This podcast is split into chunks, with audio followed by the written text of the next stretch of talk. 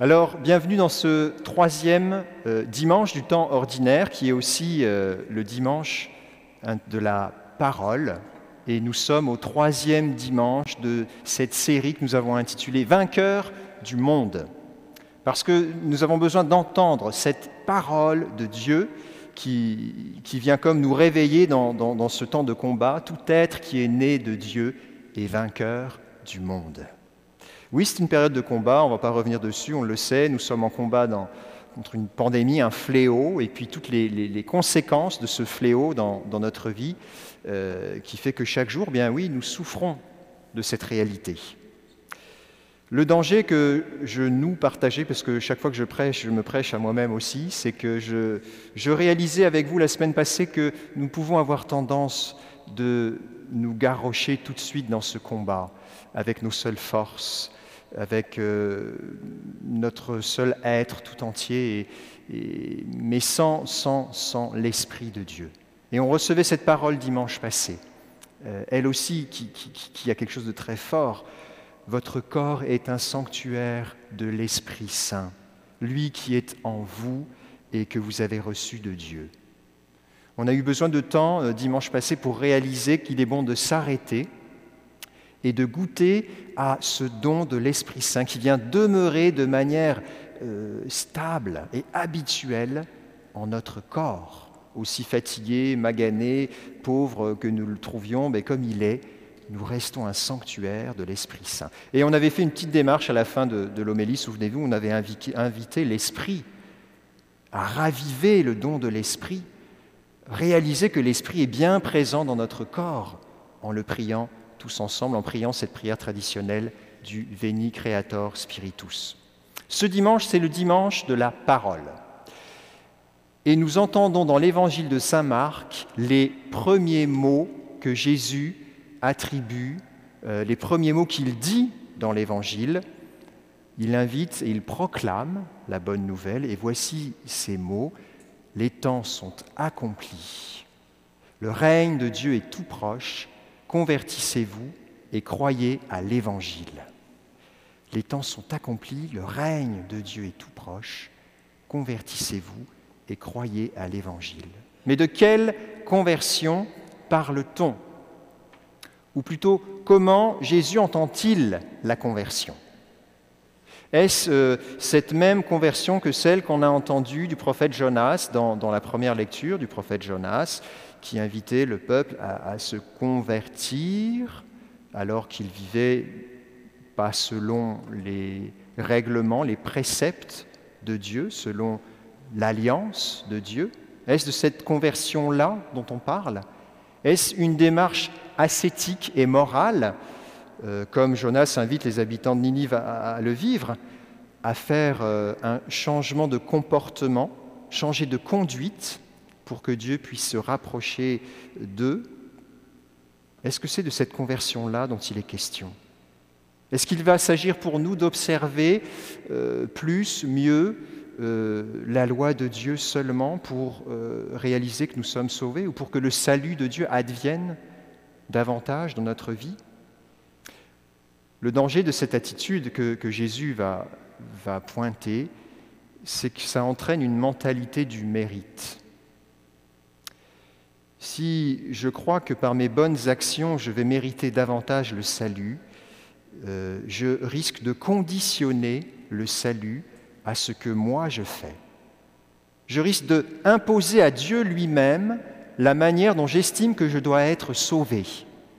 C'est comme dire à Dieu, Seigneur, tu ne seras victorieux de ma vie, mais que seulement quand je correspondrai à tes préceptes et à l'alliance et à la loi que tu nous as donnée. C'est imposer à Dieu des limites que de vouloir mériter le salut. C'est comme si nous étions ce, moyen nous-mêmes du salut. On voit jusqu'où peut aller le mérite. On voit qu'on se, on se trompe. Imaginez, je prends une image très simple. C'est comme si le bœuf stroganoff que vous avez préparé pour ce midi, vous estimiez qu'il ne serait réussi seulement et seulement si vous avez appliqué entièrement la recette de bœuf stroganoff de Ricardo. Et supposons que vous n'ayez pas tout accompli, que vous ayez manqué une petite étape, comme ça arrive souvent, et eh bien vous estimez que le bœuf stroganoff n'est pas réussi? Allez, entre nous, euh, qui n'a jamais sauté une étape dans les recettes de Ricardo? J'ai rien contre Ricardo, mais s'il nous écoute ce matin, je lui invite à faire des recettes un peu moins compliquées. Nous avons la grâce de recevoir le salut de manière gratuite, sans avoir à accomplir une série de préceptes. Et c'est ce que Jésus nous dit les toutes premières paroles de son évangile. Le salut est proche. Les temps sont accomplis. Convertissez-vous et croyez à la bonne nouvelle. Jésus lie la conversion à la foi, non plus à la réalisation des œuvres. La conversion devient la foi en Dieu. Il ne s'agit pas d'abord d'accomplir, de, réaliser des, des préceptes. Il s'agit d'abord de croire. Et dans la lettre de Saint Paul apôtre aux Corinthiens, il y a ce passage très fort, parce que pour nous, même croire à l'Évangile, ça peut encore être croire à des préceptes qui seraient comme euh, supérieurs aux préceptes de l'Ancien Testament. Peut-être qu'on voit l'Évangile comme ça. Saint Paul nous dit ce qu'est l'Évangile. Il nous dit qu'il a lui-même goûté à la bonne nouvelle de Dieu, qu'il a annoncée. Et cet Évangile, c'est quoi? Voilà la parole qu'il a reçue. Le Christ est mort pour nos péchés, conformément aux Écritures, dit Saint Paul. Il a été mis au tombeau, et le troisième jour, il est ressuscité, et il est apparu aux apôtres, à Pierre et aux douze, comme dit euh, Saint Paul. C'est ça, c'est ça l'Évangile. C'est ça la bonne nouvelle que Paul a reçue qu'il a transmise. C'est ce qu'on dit dans le credo tous les dimanches, que Jésus est mort, qu'il est ressuscité, qu'il est apparu aux disciples, qu'il est monté dans la gloire de Dieu. C'est comme ça que Dieu choisit de nous sauver. Et ce n'est pas nous qui allons mettre des conditions à ce salut. Nous, ce qu'il nous demande, et la conversion qu'on a à vivre, c'est d'adhérer à cette réalité, de croire que Dieu nous a sauvés de cette manière-là et de cette seule manière-là. Et c'est là la conversion qu'on a à vivre. Le reste, on en parlera plus tard, parce que oui, il y a des conséquences pour nous. Mais le premier acte que nous devons faire, c'est d'accepter que Dieu nous sauve comme il veut le faire, lui. Qui sommes-nous pour conditionner le salut de Dieu? Je voudrais, pour conclure cette euh, homélie de ce matin, demander à Patricia, qui a fait les lectures avec nous, de, pouvoir euh, nous partager son expérience euh, récemment. Donc Patricia, tu peux t'avancer. Rebonjour Patricia, on ne s'est pas salué euh, au début de, Rebonjour. Peut-être peux-tu nous dire un mot euh, sur euh, qui tu es Donc moi c'est Patricia, j'ai 25 ans. je suis paroissienne à Saint-Thomas depuis trois ans. Et puis je, suis, je suis de Lévis et planificatrice financière de profession. Et puis, il y a quelques mois, il y a même à un moment précis, tu, tu as vécu quelque chose de cet ordre-là? Euh, oui, en fait, euh, c'est, euh, je dirais, c'est pendant la pandémie que, que, j'ai vécu, je dirais, une autre conversion du cœur, parce que j'ai eu une conversion il y a trois ans de ça. Mais, tu sais, Dieu, il nous travaille toujours. Et puis, en fait, cette conversion-là a débuté avec une phrase que j'ai reçue une semaine avant que le premier confinement commence. De Lévis. Et euh, euh, vraiment, le Seigneur m'a dit, ben, Patricia, euh, de profession. Tu vois tous ces témoignages que dans ta mois, vie, il y a même à un moment précis, des fois, tu, tu as vécu quelque chose comme, de cet ordre-là. conversion. Puis, il m'a vraiment oui, dit, en fait, arrête d'espérer ce que les autres dirais, c'est pendant la pandémie que, j'ai vécu. Il y a, une autre conversion. Il fallait que je m'abandonne en fait il y a à son plan. Trois ans de ça.